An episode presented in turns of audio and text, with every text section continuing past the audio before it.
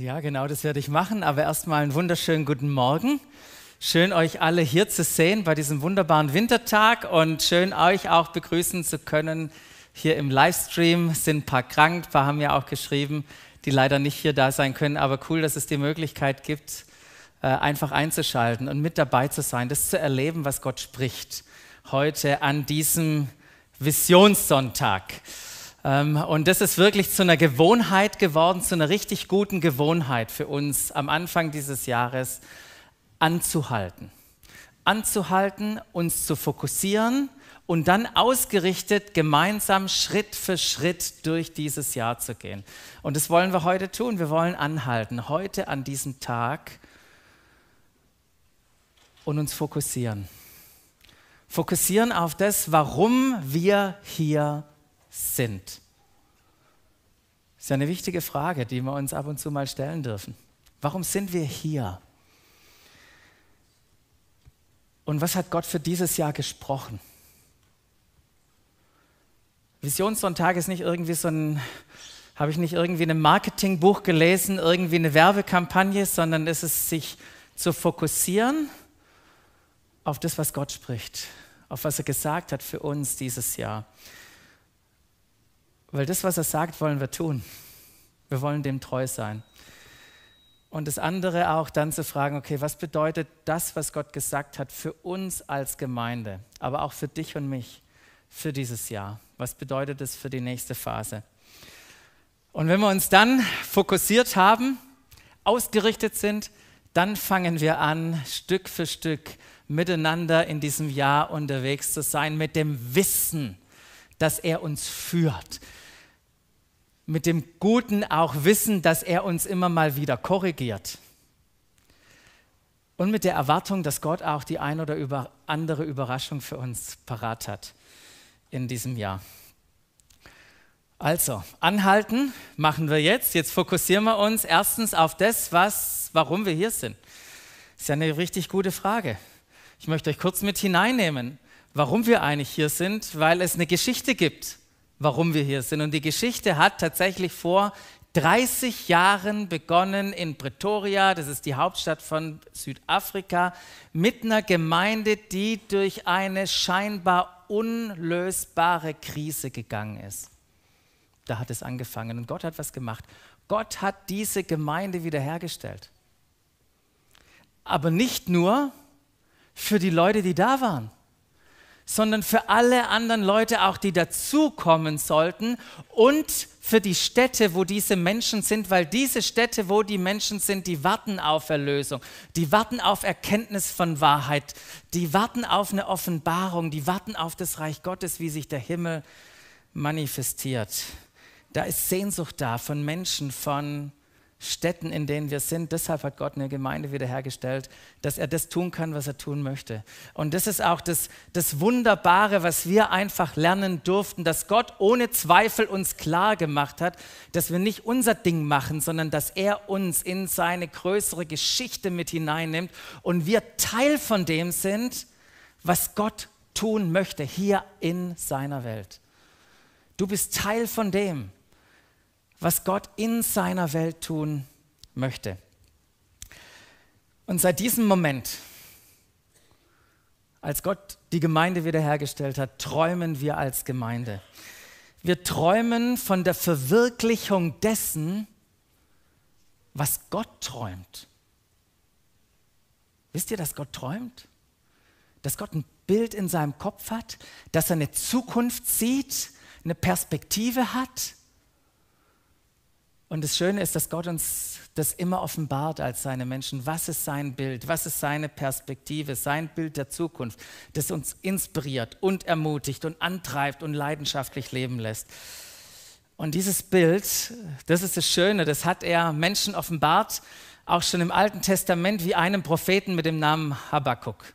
Kennen wir. Und dem zeigt er seine Perspektive und da heißt es, dieses wunderschöne Bild, wie das Wasser, äh, das Meer voll Wasser ist. Stellt euch das mal vor, wie das Meer voll Wasser ist. So wird. Nicht so wünsche ich mir vielleicht, sondern so wird. So wird die ganze Erde erfüllt werden von Erkenntnis der Herrlichkeit des Herrn. Ist es nicht ein schönes Bild? So wie das Meer voll Wasser bedeckt ist, so wird die Erkenntnis der Herrlichkeit des Herrn den ganzen Erdboden bedecken. Was für ein schönes Bild, was für eine großartige Perspektive wir haben dürfen, mit der wir leben dürfen. Und jetzt fragst du dich, okay, schönes Bild, aber was heißt das eigentlich? Was ist eigentlich die Herrlichkeit Gottes? Und wir haben das mal so formuliert, einfach gesagt, Herrlichkeit Gottes ist nicht einfach nur ein Teil von ihm, sondern Herrlichkeit ist alles, was Gott ist. Herrlichkeit ist alles, was Gott ist. Und das ist, für was wir beten. Das ist, für was wir arbeiten. Deshalb machen wir Gottesdienste und sind mit so vielen Dingen beschäftigt, weil wir wollen, dass Menschen eine Erkenntnis von Gott haben. Und von seinem Herzenswunsch und von seinen Plänen und von, seine, von seinen Gedanken. Das ist, was wir uns wünschen. Und genau an dieser Stelle kommen du und du und ich ins Spiel. Gott hat uns nämlich etwas geschenkt, hat etwas in unser Leben hineingelegt. Und es ist Glaube und es ist Liebe und es ist Hoffnung. Und die hat er nicht einfach nur für uns selber geschenkt, dass wir die haben, sondern auch damit wir Glaube, Liebe und Hoffnung in unsere Familien, in unsere Nachbarschaften, in unsere Arbeitsplätze hineintragen können. Deshalb ist das uns anvertraut. Genau, und Herrlichkeit, Glaube, Liebe und Hoffnung, das sind ja richtig groß, große Wörter, oder? Und als wir das uns so angeschaut haben, da haben wir empfunden, wie Gott so uns spricht und sagt, nehmt euch mal mit mir Zeit. Nehmt euch mal mit mir Zeit, um zu entdecken, um zu ergreifen, was hinter diesen riesigen Wörtern steckt. Und deshalb haben wir angefangen, in 2021 uns mit Herrlichkeit zu befassen. Hatten dann letztes Jahr 2022 uns mit Glauben beschäftigt. Und was für eine große Überraschung. In diesem Jahr freuen wir uns uns der Liebe zu widmen. Der Liebe zu widmen. Und ich kann euch sagen, ich bin jetzt seit ein paar Wochen, Monaten in dieses Thema eingetaucht. Und es ist atemberaubend. Es ist absolut anziehend. Es ist einfach und doch so herausfordernd. Und ich habe heute Morgen ein Ziel. Mein Ziel heute Morgen ist es, dich, mich, uns alle an den Punkt zu bringen, wo wir sagen, wow, wow, ich möchte mich mehr der Liebe widmen, ich möchte mehr Liebe entdecken. Und ich freue mich auf dieses Jahr. Freue mich auf das, was Gott mir alles zeigen wird und wo wir am Ende des Jahres stehen. Das ist mein Ziel für heute Morgen. Darf ich das? Darf ich euch an den Punkt bringen? Darf Gott euch an den Punkt bringen? Kurzer Check mit Gott. Gott, ich möchte an dem Punkt sein. Ich möchte mein Ziel erreichen. Heute Morgen haben wir überlegt, wie erreiche ich denn das? Ich möchte euch in ein, paar wenige Aspekte der Liebe hineinnehmen. Und ich schaffe es eigentlich nur ein bisschen an der Oberfläche zu kratzen. Das ist ja, ich meine, wir könnten das Leben lang über Liebe sprechen. Ich möchte ein bisschen kratzen. Heute ein bisschen was zum Vorschein äh, bringen, weil zum richtig Eintauchen haben wir noch das ganze Jahr Zeit. Das ist ja das Schöne. Und der erste Aspekt, der dreht sich um die Verbindung von Glauben, Glaube und Liebe. Und es ist mir wichtig, da nochmal anzuhalten, weil nur weil 2022 vorbei ist, ist nicht das Thema, Liebe, äh, das Thema Glauben irgendwie vorbei. Ganz und gar nicht. Im Gegenteil, zu Glaube darf sich jetzt etwas dazugesellen, dazustellen. Wir nehmen was dazu und das ist Liebe. Und äh, Glauben und Liebe sind eng miteinander verbunden. Und das Schöne ist, dass ein Jünger Johannes da ist, der uns diese Verbindung von Glauben und Liebe beschreibt. Ich möchte euch hineinnehmen in den ersten Johannesbrief, ein Brief, mit dem wir uns am Anfang des Jahres oder in, im ersten, äh, in der Jahres, ersten Jahreshälfte auch intensiv beschäftigen werden. Erster Johannesbrief, da heißt es, Vorsicht, Gottes Gebot ist.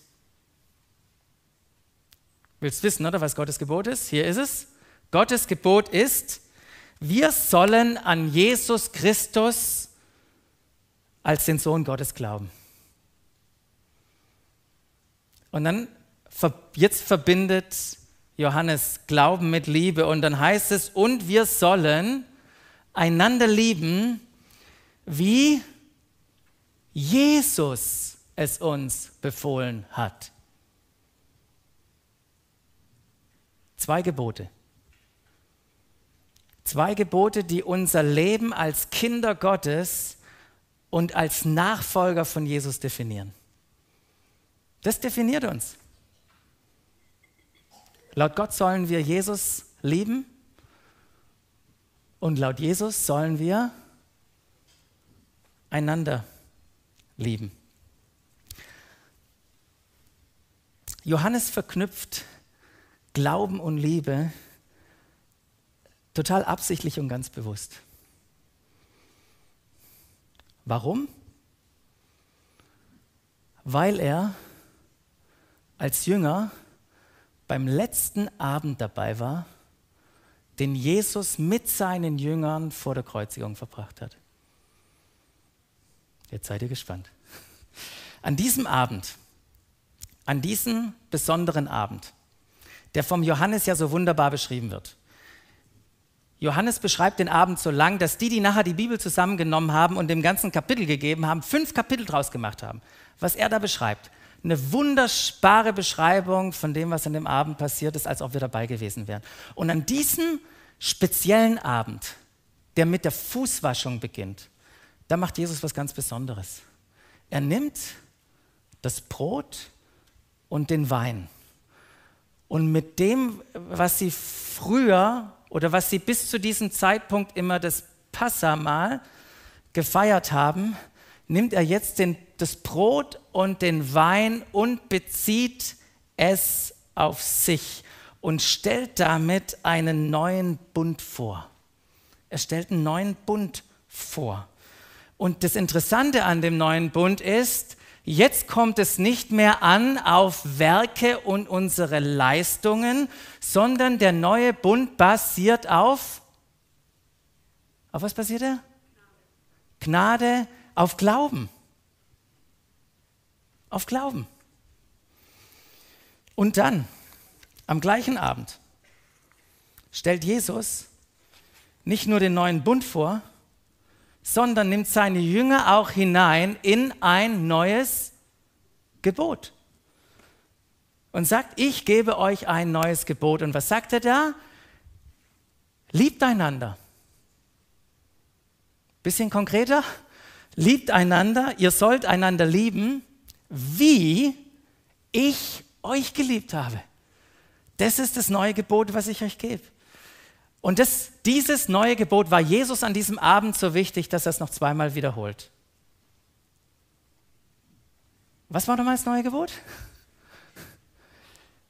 Ihr sollt einander lieben, wie ich euch geliebt habe. Und jetzt fragst du dich, was ist denn da neu? Ich meine, sollte man nicht schon immer lieben? Neu ist die Motivation. Da steht nicht, liebt einander wie euch selbst. Das ist manchmal das Problem, dass wir versuchen, den anderen zu lieben, wie ich, wie ich mich selber liebe. Jesus verändert die Motivation total und sagt, liebt einander, wie ich euch geliebt habe. Was das genau heißt, zu lieben, wie er uns geliebt hat, wir werden uns so viel Zeit nehmen dieses Jahr, um genau das zu entdecken um zu gucken, was bedeutet es konkret für unser Leben. An Jesus glauben und wie Jesus andere lieben. Das sind die zwei Gebote, die wir wissen sollten. Diese zwei sollten wir wissen. Und das Schöne ist, dass wir keine Gewichtung haben zwischen diesen beiden Geboten. Nicht das eine ist wichtiger als das andere. Immer dann nämlich, wenn wir in der Kirchengeschichte eine Gewichtung reingebracht haben und eins über das andere gestellt haben, dann gab es nicht so schöne Konsequenzen. Glaube und Liebe sind untrennbar miteinander verbunden. Und wenn ihr ins Neue Testament reinschaut und mal die Briefe anguckt, dann seht ihr das in jedem Brief. Beispiel, Kolosser 1,4 schreibt Paulus an die Kolosser und was schreibt er da? Wir haben gehört, wie lebendig euer Glaube an Jesus Christus ist. Glaube, check. Aber dann hört der Satz nicht auf. Und was für eine Liebe ihr allen entgegenbringt, die zum äh, heiligen Volk Gottes gehören. Liebe, check, Verbindung. Wir gehen in die, können in die nächste Bibelstelle reingehen, Epheser 1,15, brauchen wir nicht leben, lesen, genau das Gleiche.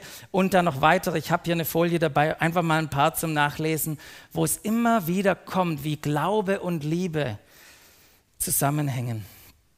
An Jesus glauben und wie Jesus andere lieben, sind die Zeichen, sind die erkennbaren Zeichen von Menschen, die Jesus nachfolgen. Und ich fände es schön, falls irgendjemand mal uns einen Brief als Gemeinde schreiben sollte, wenn er dann die zwei Dinge erwähnt. Wow, euer Glauben, euer Vertrauen, euer Abhängigmachen von Gott und gleichzeitig das, wie ihr lebt. Genau. Zweiter Aspekt, der mir wichtig ist heute Morgen. Liebe ist ja nicht nur einfach ein nettes und angenehmes Thema und jetzt freuen wir uns auf so ein nettes Jahr, sondern Liebe, und das möchte ich nochmal sagen, ist absolut entscheidend. Absolut entscheidend. Und ich möchte euch in eine Stelle reinnehmen, ganz kurz, die ihr alle kennt, die wir so ein bisschen als das hohe Lied der Liebe bezeichnen. Steht im 1. Korinther 13. Doch be bevor Paulus die wohl schönste Beschreibung die es gibt auf dieser Welt für Liebe, da, da definiert, da bringt er uns eine, eine Sichtweise oder stellt er uns eine Perspektive vor, die absolut herausfordernde Fragen an uns richtet. Gut, jetzt fragt ihr euch gerade, was will der? Ich erzähle euch gleich, wo ich nicht will. Äh, das Kapitel vorher, vor Kapitel 13, geht es um Geistesgaben. Und dann ganz am Ende dieses Kapitels hält Paulus fest und sagt, hey, sich nach Gnadengaben, nach diesen Geistesgaben auszustrecken, das ist wunderbar. Mach das. Hör nicht auf damit. Aber doch aufgepasst, heißt es da, war nicht so ganz, äh, das habe ich jetzt gesagt, jetzt zeige ich euch was. Jetzt zeige ich euch, zeige ich dir einen Weg, der weit über das alles hinausführt. Streck dich nach den Gaben aus. Aber weißt du was, es gibt noch einen Weg, der, der über das hinausführt, der über alles hinausführt.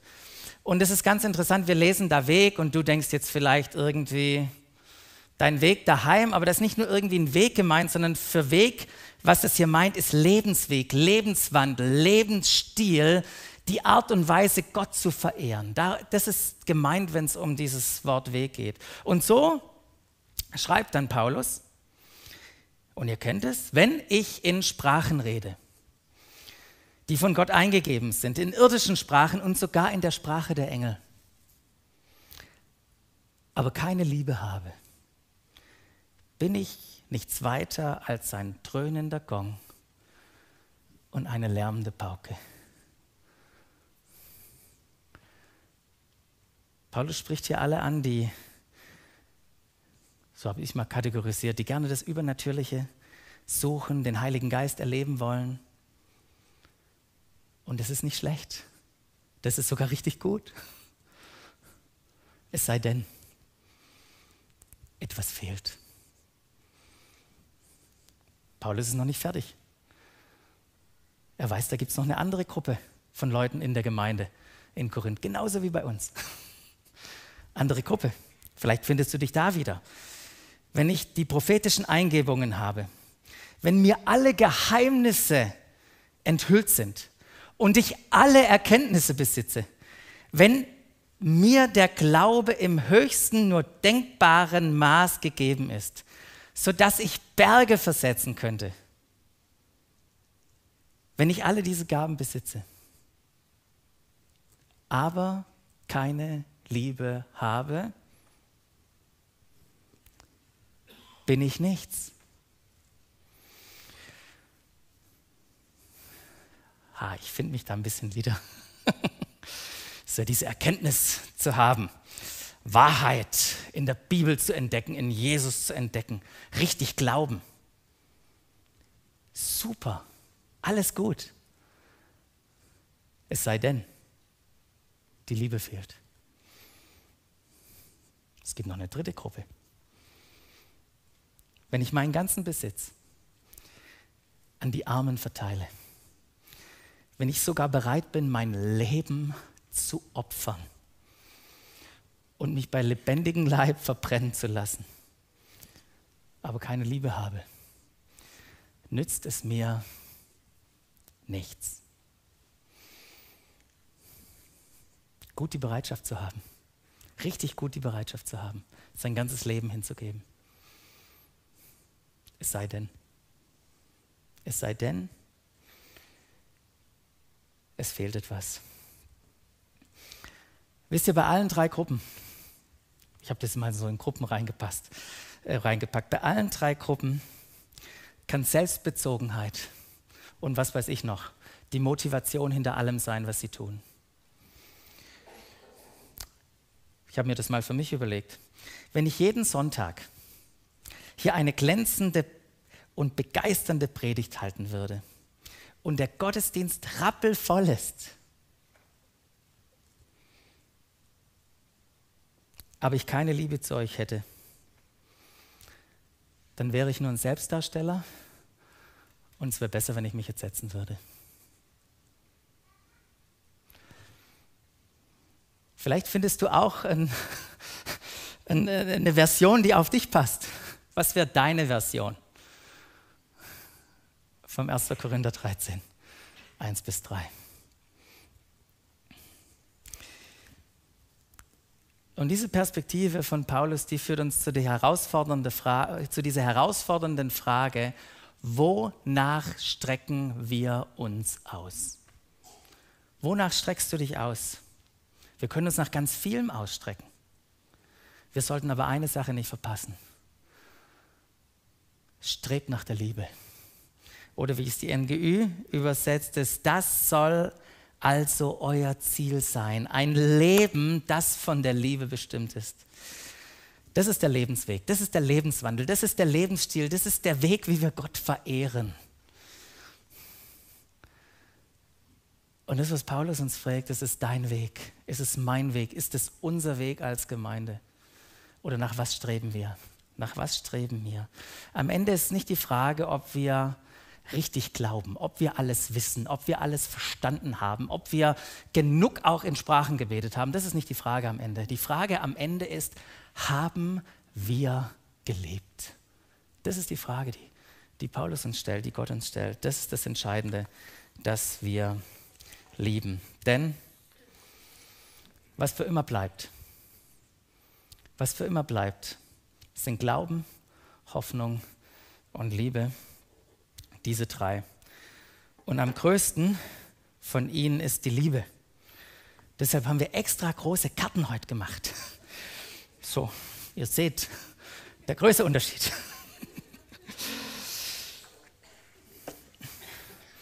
Genau, ich habe schon viel über Liebe gesprochen.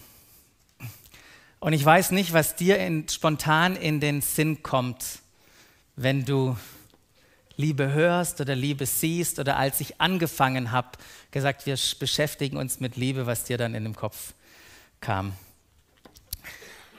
Meine natürliche Tendenz ist zu sagen, hm, Liebe ist eine Entscheidung, ist eine Haltung, Liebe ist, was man tut.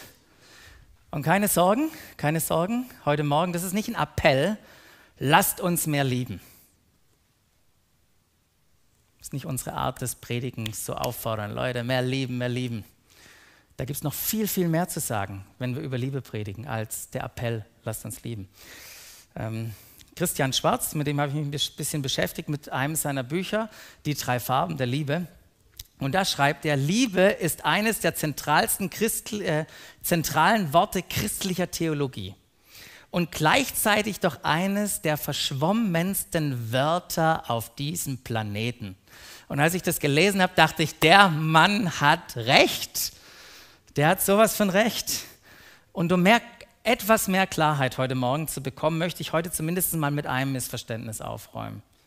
Ich weiß nicht, ob das das Entscheidendste ist, das ist mir aufgefallen. Das schreibt er zumindest auch in seinem Buch und da dachte ich, na gut, das nehme ich mal. Muss ich mir nicht selber ausdenken heute Morgen, sondern nehme ich sein Beispiel. Äh, und da heißt es, dass äh, Liebe ist immer sanft, freundlich und nett. Das ist, was manche glauben. Und das stimmt nicht. Das stimmt nicht. Ja, viele reduzieren Liebe auf so eine auch stark abgeschmeckte Form von Gnade, schreibt er. Und natürlich ist Gnade ein unverzichtbarer Bestandteil von Liebe. Aber Liebe darf nicht sich allein auf Gnade reduzieren. Gnade ist Gnade und Liebe ist Liebe und das aus gutem Grund. Und alles, was zur Gnade gehört, das gehört auch zur Liebe. Aber es gibt noch weitere Ausdrucksformen von Liebe, nämlich Wahrheit und Gerechtigkeit. Gnade, Wahrheit. Da fängt es ja schon an. Manchmal kriegen wir das so von unserem Verständnis von Liebe schwer zusammen. Und dann helfen wir uns ein bisschen mit folgenden Sätzen, zum Beispiel diesen zwei. Gott ist Liebe, aber er ist auch gerecht. So ein Satz. Oder wir müssen andere Menschen mit Liebe begegnen, ja, aber auch in der Wahrheit. Das Problem bei den Sätzen ist einzig und allein das Aber. Man könnte meinen, dass Wahrheit und Gerechtigkeit fast so etwas wie das Gegenteil ist von Liebe. Und das ist nicht so. Wenn ihr ins Alte Testament reinschaut, in die Psalmen, in Jesaja und so weiter, dort in den Urtext reinguckt, da findet ihr, wenn, es, wenn Gott beschrieben wird, dann wird er mit diesen drei großen Begriffen oder Ausdrucksformen ähm, wird er beschrieben, nämlich mit Gerechtigkeit, Wahrheit und Gnade. Alles drei braucht es, um ihn zu beschreiben. Und das Schöne ist, dass alles drei sind tatsächlich Beziehungsworte. Lass uns Wahrheit nicht mit, ah gut, der Bastian hat gesagt, jetzt darf ich dir mal ehrlich die Meinung sagen. Das ist nicht, was dahinter. Es geht um Wahrheit, nicht um deinen dein Trip, jemand anders endlich mal ehrlich zu sagen, was er. Genau, aber das werden wir alles entdecken. Und, und vielleicht noch das, und weil wir einen Gott haben, und das ist ganz wichtig, der nicht nur liebt. Ist cool, dass wir einen liebenden Gott haben, aber es geht noch viel größer. Nicht nur einen liebenden Gott, sondern wir haben einen Gott, der Liebe ist. Und das sind diese drei Ausdrucksformen seiner Liebe. Und Liebe wird immer dann besonders sichtbar, wenn Gnade, Wahrheit und Gerechtigkeit so nah zusammendrücken. Weil wenn wir eines von ihnen isolieren, eines überbetonen oder eines gar nicht beachten, dann hat es unschöne Konsequenzen. Das ist ein bisschen zum Nachdenken. Ich finde es total spannend, aber jetzt mache ich da mal einen Punkt, weil ich sehe, es finden nicht alle spannend. Aber ich komme da mal zurück. Ich komme da mal zurück in den nächsten Wochen. Ich möchte euch noch hineinnehmen in äh, ganz kurz in den letzten Aspekt, äh, weil Liebe wirklich jede Dimension unseres Verständnisses und unseres Lebens prägt. Liebe prägt alles. Und jetzt habt ihr mal einfach ein paar, ein paar äh, Begriffe ähm, was wir unter unseren Grundlagen, unsere christlichen Grundlagen, unsere Grundlagen als Nachfolger von Jesus, wenn wir das reduzieren müssen, was ist unsere Theologie, Leute? Gottes Liebe. Wenn wir unser Evangelium auf einen Punkt bringen müssen, die gute Botschaft, Gott liebt uns. Und was machen wir? Aufgrund dessen, dass er uns liebt, wir antworten mit Anbetung, indem wir ihn lieben. Wir lieben deinen Namen. Wir lieben deinen Namen. Wir hören nicht auf zu singen. Was steckt hinter seinem Namen, sein Wesen, seine Person? Wir lieben ihn. Ähm, Gemeinschaft. Was, was ist Grundlage unserer Gemeinschaft? Liebt einander. Was ist Grundlage unserer Spiritualität? Nicht Lieder singen nur. Den Nächsten lieben. Das ist Grundlage unserer Spiritualität. Was ist unsere Ethik? Die geht so tief, wir lieben unsere Feinde. Was ist unser Auftrag? Macht meine Liebe sichtbar. Einfach, oder? Also einfach, was da steht. Ich weiß, es ist tierisch herausfordernd. Tierisch herausfordernd.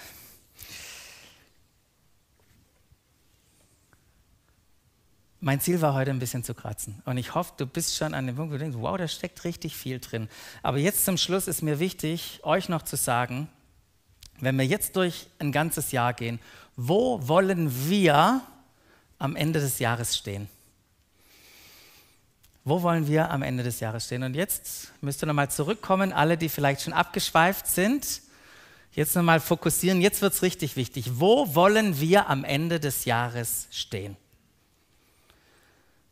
Unser Jahresmotto Liebe hat drei Ebenen. Drei Ebenen, ganz simpel. Die erste Ebene, die hat etwas mit dir und mir persönlich zu tun.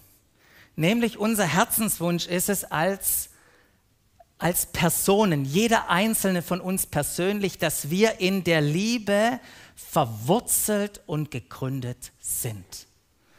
Erste Ebene, du und ich, wir sind es unser Herzenswunsch, dass wir verwurzelt und gegründet in der Liebe sind.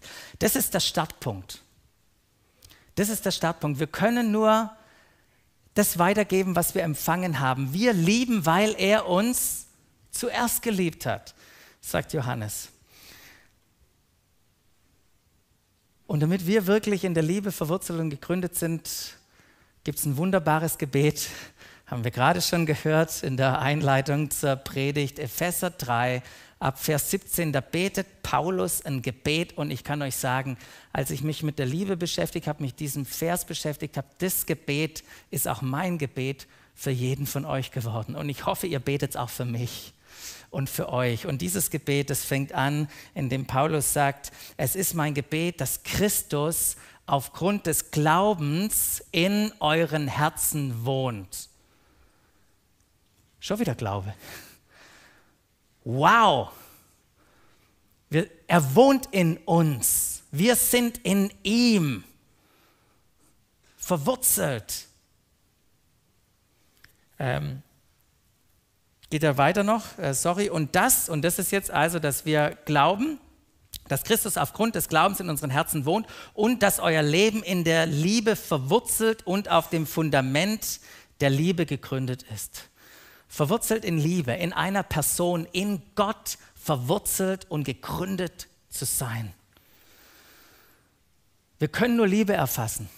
Wir können nur Liebe erfassen, wenn wir mit Gott verbunden sind und ihn kennen.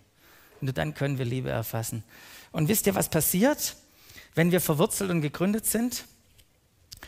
Dann passiert Folgendes. Das wird euch, uns befähigen, zusammen mit allen anderen, die zu Gottes heiligen Volk gehören, die Liebe Christi in allen Dimensionen zu erfassen. Wenn wir in ihm verwurzelt und gegründet sind, dann erfassen wir alle Dimensionen von seiner Liebe. Höhe, Breite, Länge, Tiefe. Und das ist gewaltig. Das alle Dimensionen seiner, seiner Liebe zu erfassen, das können wir gar nicht von uns heraus. Das, das verstehen wir gar nicht. Und deshalb betet ja Paulus weiter und sagt, ja, ich bete darum, dass ihr seine Liebe versteht, die doch weit über alles Verstehen hinausreicht. Es braucht Offenbarung. Und dass ihr in dieser Weise mehr und mehr mit der ganzen Fülle des Lebens erfüllt werdet, das bei Gott zu finden ist. Und ich glaube, da möchte ich, euch uns, möchte ich uns auch einladen und nicht nur an das Jahr kognitiv ranzugehen. Ja, wir werden uns mit Konzepten beschäftigen. Ist natürlich auch einzutauchen in Wissen, aber wir können es nicht alles verstehen. Wir brauchen Offenbarung. Ich kann es euch nicht lehrhaft vermitteln, ihr müsst es ergreifen. Liebe muss erfasst und ergriffen äh, werden, beziehungsweise hoffentlich erleben wir das, wie wir von seiner Liebe ergriffen werden. Hoffentlich erleben wir das, von seiner Liebe ergriffen werden. Zumindest möchte er das tun. Genau, kannst du dir das vorstellen, wenn wir, wenn wir verwurzelt und gegründet sind, auch als Gemeinde. Die zweite Ebene, ähm, die, die, ähm, die ist eine wunderbare Frucht von dem, verwurzelt und gegründet zu sein in der Liebe. Die zweite Ebene, die hat nämlich was mit uns dann als Gemeinde zu tun. Weil plötzlich fangen wir an, Liebe als Kultur des Reiches Gottes unter uns zu leben. Helft mir nochmal. Was war nochmal das neue Gebot? Ihr sollt einander lieben, wie ich euch geliebt habe. Ihr sollt einander lieben, wie ich euch geliebt habe. Gemeinde ist nicht nur ein Ort, wo man an einem Programm teilnimmt. Gemeinde ist ein Ort, wo wir lieben, wo wir einander lieben. Und gestern, als der Daniel geschrieben hat, hey, äh, jemand ist beim Aufbau nicht dabei, kann mir jemand helfen, hat der Stefan geschrieben, ich helfe gern. Und in dem Moment hatte ich das Empfinden, genau das ist es. Genau das ist es. An diesem Punkt wird etwas sichtbar, nämlich an eurer Liebe zueinander werden alle, alle erkennen, dass ihr meine Jünger seid.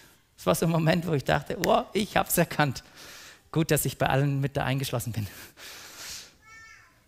Ich habe es empfunden, wie wow, das ist, das ist was, das hat was mit Liebe zu tun. Die Liebe macht unseren Glauben so anziehend für uns und andere. Wisst ihr, ich habe mich als Jugendlicher, habe ich mich nicht für Jesus entschieden, weil ich dachte, von all den unterschiedlichen Regeln, die die äh, Religionen aufstellen, finde ich ihn am coolsten. Ich habe mich auf Jesus eingelassen, weil ich erlebt habe, dass er mich liebt. Liebe ist anziehend. Liebe ist anziehend. Und stell dir mal vor, wie es wäre, wenn wir in einer Welt leben, wo Menschen vielleicht noch skeptisch sind gegenüber dem, was wir glauben. In dieser Welt leben wir. Menschen sind skeptisch gegenüber dem, was wir glauben, aber stellt euch vor, sie sind, wären so angezogen von unserer Liebe. Stellt euch vor, wenn wir in einer Welt leben, wo die Firmenchefs, im, wenn sie eine Bewerbung reinkriegen, gucken, geht der irgendwo in, in die Kirche, ist der gläubig, weil ich will jemanden einstellen, der, der, der Christ ist, weil ich weiß, dass er liebt. Stellt euch vor, Nachbarn bei einem freien Haus würden sich wünschen, dass Christen einziehen. Nicht, weil sie mit allem übereinstimmen, was wir glauben, aber weil sie angezogen sind von der Art, die wir, wie wir lieben. Wisst ihr, es gab mal eine Zeit, immer wieder auch in der Kirchengeschichte, wo wir gesehen haben, dass Liebe die Macht hat, die Welt zu verändern. Liebe hat die Macht, die Welt zu verändern. Ihr sollt einander lieben, wie ich euch geliebt habe. Jesus wusste, dass dieses Gebot die Welt verändern würde. Warum? Warum? Weil die Welt Liebe braucht. Die Welt braucht Liebe. Und das bringt mich noch zur dritten Ebene. Und dann dürft ihr schon gern hochkommen. Die Welt braucht Liebe. Warum? Weil Liebe Heilung bringt. Wir laufen ja alle mit offenen Augen durch die Welt, durch dein Umfeld. Und wenn du dein Umfeld anguckst, ich muss wahrscheinlich gar nicht viel erzählen. Ich glaube, du merkst, dass das Umfeld Liebe braucht. Kinder, die vernachlässigt werden, Ehen, die kaputt gehen, Menschen, die einsam sind. Die Welt braucht Liebe. Die Frage ist, ob Gott dich und mich, ob er uns gebrauchen darf, um Liebe in seine Welt zu bringen und Liebe den Menschen zu zeigen. Wisst ihr, für die Erkenntnis der Herrlichkeit des Herrn, damit das Wasser steigt, hier den Meeresboden bedeckt, braucht es Liebe.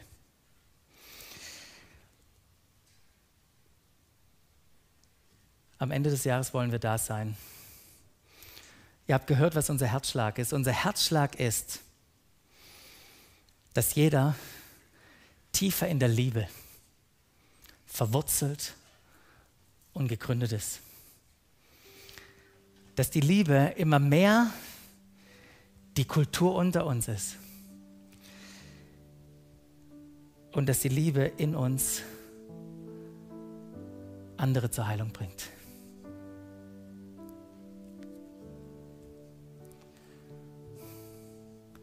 Halt doch mal für einen Moment an.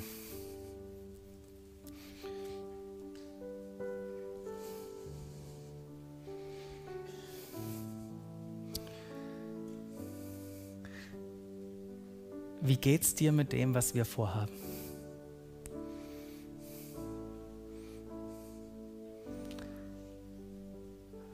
Was macht es mit dir?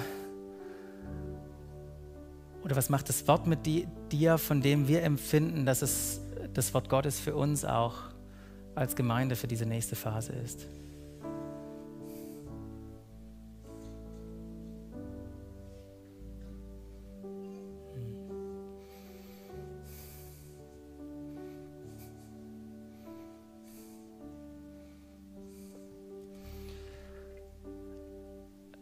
Lasst uns heute Morgen anfangen,